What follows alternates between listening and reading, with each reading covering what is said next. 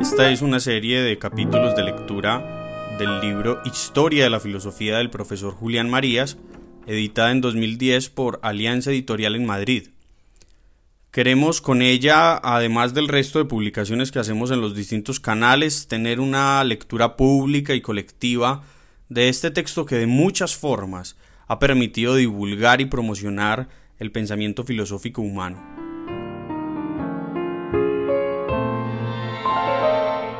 Través del enlace que aparece en cada uno de los capítulos ustedes pueden enviar mensajes de voz o incluso mensajes escritos sobre la lectura personal que cada uno vaya haciendo y esto podría ayudar a que construyamos juntos precisamente esta lectura pública y colectiva, así que los invitamos a que si tienen comentarios o si tienen preguntas incluso, o si tienen simplemente una opinión, una observación que hacer sobre su propio proceso de lectura o sobre los temas que se trate en cada capítulo, pues que nos lo envíen y con el mayor de los gustos y con la mayor de las emociones, eh, lo recibiremos y podremos conversar entre todos. Parménides y la escuela de Elea. Aparte de los pitagóricos, hay un brote filosófico fundamental en la Magna Grecia, la escuela eleática, que tiene en su centro a Parménides y sus continuadores principales en Zenón y Meliso. Este grupo de filósofos tuvo la más alta importancia. Con ellos la filosofía adquiere un nivel y un grado de profundidad que antes no tenía, y el influjo de Parménides es decisivo en toda la historia de la filosofía griega y por tanto en su totalidad hasta hoy. Esta escuela tiene fuera de ella un antecedente que conviene mencionar, Genófanes. Genófanes era de Colofón en Asia Menor, no se sabe su fecha exacta de nacimiento y muerte, pero sí que vivió al menos 92 años y que era posterior a Pitágoras y anterior a Heráclito. Por tanto, vivió en la segunda mitad del siglo VI y primera del V. Se sabe también que recorría la Hélade recitando poesías en general suyas. La obra de Genófanes estaba escrita en verso. Son elegías de carácter poético y moral en las que se mezclan a veces atisbos de doctrina cosmológica. Lo más importante de Genófanes es, por una parte, la crítica que hizo de la religión popular griega y por otra, un cierto panteísmo precursor de la doctrina de la unidad del ser en la escuela eleática. Genófanes Sentía el orgullo de la sabiduría y le parecía muy superior a la simple fuerza o a la destreza física. Consideraba inmerecida la admiración hacia los vencedores en los juegos, en las carreras, etc. Encontraba inmorales y absurdos a los dioses de Homero y Hesiodo, de los que sólo se pueden aprender, dice, robos, adulterios y engaños. Al mismo tiempo, rechaza el antropomorfismo de los dioses diciendo que, así como los etíopes los hacen chatos y negros, los leones y los bueyes los harían si pudieran en figura de león o de buey. Frente a esto, Genófanes habla de un único dios. Copiamos los cuatro fragmentos de sus sátiras referentes a esto. Un solo Dios, el mayor entre los dioses y los hombres, no semejante a los hombres ni por la forma ni por el pensamiento, ve entero, piensa entero, oye entero, pero sin trabajo gobierna todo por la fuerza de su espíritu. Y habita siempre en el mismo lugar sin moverse nada ni le conviene desplazarse de un lado para otro. Estos fragmentos tienen un sentido bastante claro. Hay unidad divina subrayada fuertemente. Y este Dios uno es inmóvil y todo. Por esto dijo Aristóteles que Genófanes fue el primero que unizó, es decir, que fue partidario del uno, y por esta razón, prescindiendo del oscuro problema de las influencias, es forzoso admitir a Genófanes como un precedente de la doctrina de los eleáticos. Parménides. Parménides es el filósofo más importante de todos los presocráticos. significa en la historia de la filosofía un momento de capital importancia, la aparición de la metafísica. Con Parménides la filosofía adquiere su verdadera jerarquía y se constituye en forma rigurosa. Hasta entonces la especulación griega había sido cosmológica, física, con un propósito y un método filosófico, pero es Parménides quien descubre el tema propio de la filosofía y el método con el cual se puede abordar. En sus manos la filosofía llega a ser metafísica y ontología, no va a versar ya simplemente sobre las cosas, sino sobre las cosas en cuanto son, es decir, como entes. El ente es el gran descubrimiento de Parménides. Hasta tal extremo que la filosofía de su estricto empieza con él y el pensamiento metafísico hasta nuestros días conserva la huella que le imprimió la mente de Parménides, y junto al objeto el método que nos permite llegar a él, lo que los griegos llamaron nous y los latinos tradujeron por mens, mente, pensamiento o incluso tal vez, en algunos casos, espíritu. Este nous, como ya veremos, está en una esencial unidad con el on. La interpretación de la filosofía de Parménides presenta graves dificultades. Aquí no podemos entrar en ellas, sino simplemente indicar el núcleo más nuevo y eficaz de su pensamiento. La interpretación del filósofo eleático ha dado pasos decisivos en los últimos años con la labor de Karl Reinhardt y, sobre todo, de mi maestro Subiri. Parménides de Elea vivió a finales del siglo VI y en la primera mitad del V. No se puede dar mayor precisión sobre su fecha. No parece probable la relación personal con Genófanes a pesar de indudables influencias. También parece que le alcanzaron las del pitagorismo. Platón le dedicó un diálogo de su mismo nombre, tal vez el más importante de todos los platónicos. Aristóteles le dedica mucha atención. Además, se conservan considerables fragmentos de un poema de Parménides escrito en hexámetros que se conoce con el título tradicional sobre la naturaleza. El poema comprendía una introducción de una gran fuerza poética y dos partes, la primera sobre la vía de la verdad y la segunda sobre la vía de la opinión. De la primera se conserva más que de la segunda, nos limitaremos a indicar los momentos más importantes del poema.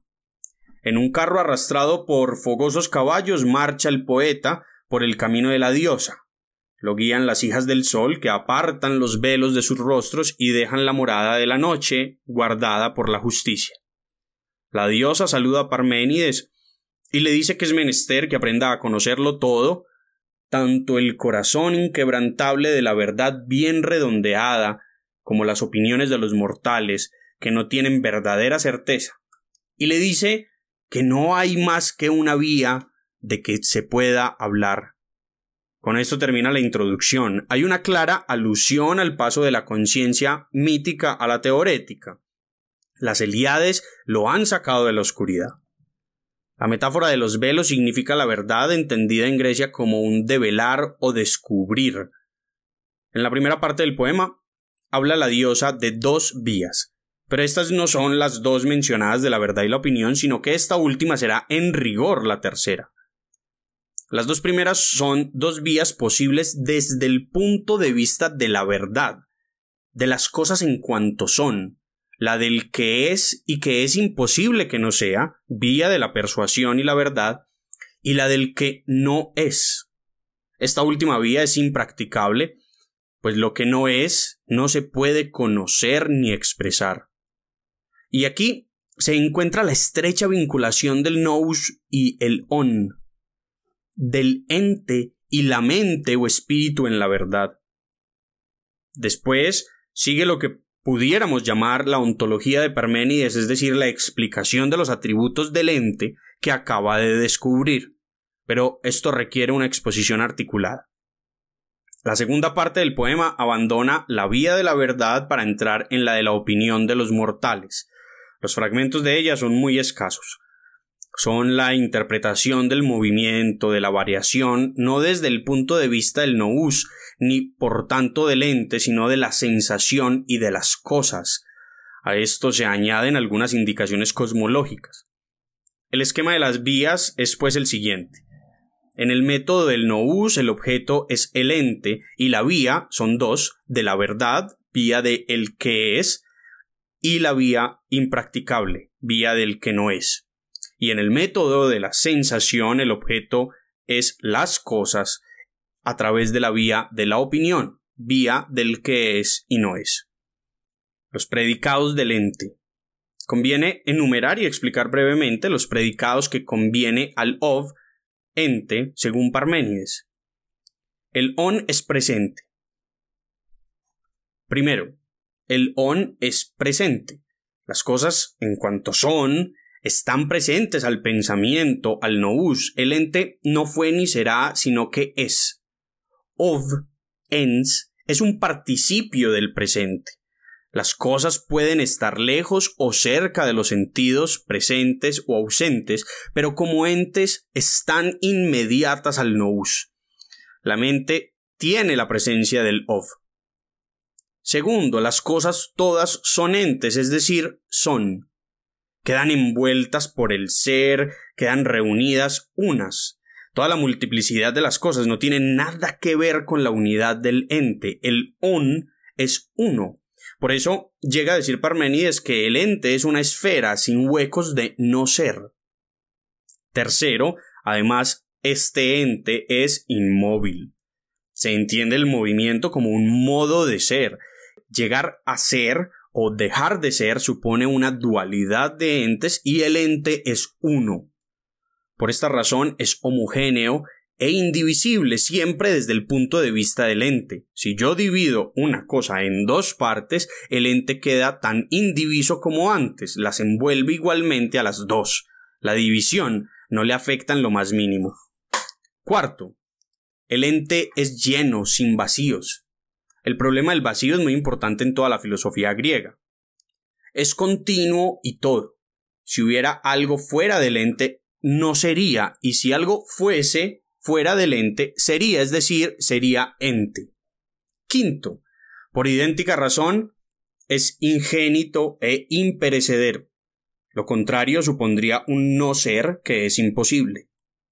Estos son los principales predicados del ente, no de las cosas, lo que descubre la primera vía, la de la verdad. La opinión. Como la segunda vía, la del que no es, es impracticable, veamos la tercera, la de la doxa, la opinión de los mortales. Esta tercera vía se mueve dentro de la esfera de la verdad y por eso puede ser verdad y error. La medida en que exista una y otra, la medida en que exista una y otro solo se puede decidir desde la verdad. Primero, la doxa se atiene a las informaciones del mundo de las cosas. Estas informaciones son muchas y cambiantes. Las cosas son verdes, rojas, duras, frías, agua, aire, etc. Además, se transforman unas en otras y están en constante variación, pero segunda, la doxa entiende ese movimiento, ese cambio, como un llegar a ser. Y aquí está su error. El ser no se da en los sentidos, sino en el nous, es decir, la doxa, moviéndose en la sensación, que es lo que tiene, salta al ser sin utilizar el nous de que carece, y esta es su falsedad. Tercero, la doxa, además de ser opinión, es de los mortales, porque su órgano es la sensación, y ésta se compone de contrarios y por eso es mortal, perecedera, como las cosas mismas. La opinión no tiene nous, lo único que es divino, inmortal como el ser. Por eso interpreta Parménides el movimiento como una luz y unas tinieblas como un alumbrarse y oscurecerse. Es decir, el llegar a ser no es más que un llegar a ser aparente. Las cosas que parece que llegan a ser ya eran, pero en tinieblas. El movimiento es variación, no generación. Por tanto, no existe desde el punto de vista del ser, y todo esto es convención, nombres que los hombres ponemos a las cosas. Ontología y metafísica. Podemos preguntarnos ahora el sentido del descubrimiento de Parménides. Las cosas, en griego pragmata, muestran a los sentidos múltiples predicados o propiedades. Son coloreadas, calientes o frías, duras o blancas, grandes o pequeñas, animales, árboles, rocas, estrellas, fuego, barcos hechos por el hombre. Pero consideradas con otro órgano, con el pensamiento o nous, presentan una propiedad sumamente importante y común a todas. Antes de ser blancas, o rojas, o calientes, son. Son simplemente aparece el ser como una propiedad esencial de las cosas, como lo que se ha llamado después un predicado real, que no se manifiesta sino al nous. Las cosas son ahora entes, y el of y el vus aparecen en una conexión esencial, de modo que no se dan el uno sin el otro. Parménides dice en este sentido que son lo mismo el ser y el nous. A los ojos del nous el ente es uno e inmóvil, frente a la pluralidad y cambio de las cosas que se dan en la sensación. En Parménides comienza ya la decisión de los mundos, el de la verdad y el de la apariencia, opinión odoxa, que es falsedad cuando se toma como la realidad verdadera. Esta decisión va a ser decisiva para el pensamiento griego. Vistas las cosas desde un poco más cerca, podemos decir que después de haberse pensado que las cosas tienen una consistencia determinada, Parménides cae en la cuenta de que ello implica que tienen una consistencia determinada, subrayando esta vez consistencia. Las cosas consisten en algo, pero ahora la atención no se dirige al algo, sino a su previo consistir, sea lo que quiera aquello en que consistan. Las cosas aparecen ante todo como consistentes, y esto es lo que propiamente quiere decir el participio eón, on, que es el eje de la filosofía parménidea. Las cosas consisten en esto o lo otro porque previamente consisten, es decir, consisten en ser lo consistente. El descubrimiento de Parménides podría formularse, por tanto, diciendo que las cosas, antes de toda ulterior determinación, consisten en consistir. Con Parménides, pues, la filosofía pasa de ser física a ser ontología, una ontología del ente cósmico físico, y ocurre precisamente que como el ente es inmóvil, la física es imposible desde el punto de vista del ser y por tanto de la filosofía. La física es la ciencia de la naturaleza y naturaleza es el principio del movimiento de las cosas naturales. Si el movimiento no es, no es posible la física como ciencia filosófica de la naturaleza. Este es el grave problema que se va a debatir en todos los presocráticos posteriores y no va a encontrar una solución suficiente más que en Aristóteles. Si el ente es uno e inmóvil, no hay naturaleza y la física es imposible. Si el movimiento es, se necesita una idea del ente distinta de la de Parménides. Esto es lo que consigue, como veremos en su hora, Aristóteles. Antes de él, la filosofía griega es el esfuerzo para hacer posible el movimiento dentro de la metafísica de Parménides. Esfuerzo fecundo que mueve a la filosofía y la obliga a plantearse el problema de raíz. Una lucha de gigantes en torno al ser, para decirlo con frase de Platón. Zenón es el discípulo más importante de Parménides, continuador directo de su escuela también de Elea. Parece haber sido unos 40 años más joven que Parménides. Su descubrimiento más interesante es su método, la dialéctica. Este modo de argumentar consiste en tomar una tesis aceptada por el adversario o admitida comúnmente y mostrar que sus consecuencias se contradicen entre sí o la contradicen. En suma, que es imposible según el principio de contradicción implícitamente utilizado por Parménides.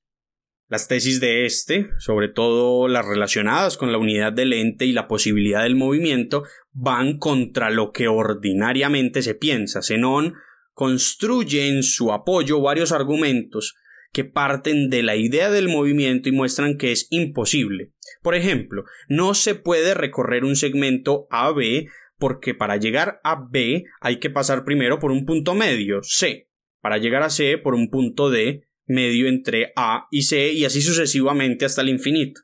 Habría pues que pasar por una serie infinita de puntos intermedios y el movimiento sería imposible. Según otro ejemplo, para citar alguno, Aquiles, que corre diez veces más que la tortuga, no alcanzará nunca a ésta si lleva una cierta ventaja, pues mientras Aquiles recorre esta ventaja, la tortuga ha avanzado un décimo de esa distancia, mientras Aquiles recorre este nuevo espacio, la tortuga se ha alejado otro diez veces menor, y así hasta el infinito. Luego no la alcanza nunca. Zenón proponía otras varias aporías o dificultades en cuyo detalle no vamos a entrar aquí. El sentido de estas aporías no es naturalmente que Zenón creyese que ocurre así. El movimiento se demuestra andando y andando se llega de A a B y aquí les alcanza a la tortuga. Pero no se trata de esto, sino de la explicación del movimiento. Esta es dentro de las ideas del tiempo imposible y Parménides tiene razón. Para que el movimiento se pueda interpretar ontológicamente, es menester una distinta idea del ente. Si el ente es el de Parménides, el movimiento no es. Las aporías de Zenón ponen esto de manifiesto en su forma más aguda. Será menester toda la ontología de Aristóteles para dar una respuesta suficiente al problema planteado por Parménides. No se puede componer el movimiento como no se puede componer de este modo el continuo. Aristóteles construirá una idea del ser distinta esencialmente a la de Parménides y sólo entonces se explicará el ser del movimiento y será posible la física. Meliso es la última figura importante del eleatismo, pero no es el de Elea, sino Jonio de Samos. Fue almirante de esta isla en la rebelión contra Atenas y alcanzó una gran victoria naval en el año 442. Representa la continuidad del pensamiento de Parménides con algunos caracteres propios. Niega la multiplicidad y la movilidad, niega que el conocimiento de las muchas cosas sea un conocimiento de la verdad, pero mientras Parménides afirmaba que el ente es finito, Meliso dice que es infinito porque no tiene ni principio ni fin que serían distintos de él. Por la misma razón, rechaza la idea de que sea una esfera. Esto se podría interpretar como una parte limitada de la extensión. El influjo de Parménides. Conviene no olvidar que el más hondo influjo de Parménides en la filosofía no se ha de buscar dentro de su escuela entre los pensadores eleáticos, sino fuera de ella. Como toda filosofía auténtica, la de Parménides tiene su eficacia por el problema mismo que plantea, no por la acción escolar o de un grupo. El gran hallazgo de Parménides obliga a la filosofía griega a ponerse en marcha en forma metafísica, y sus consecuencias perduran hasta hoy.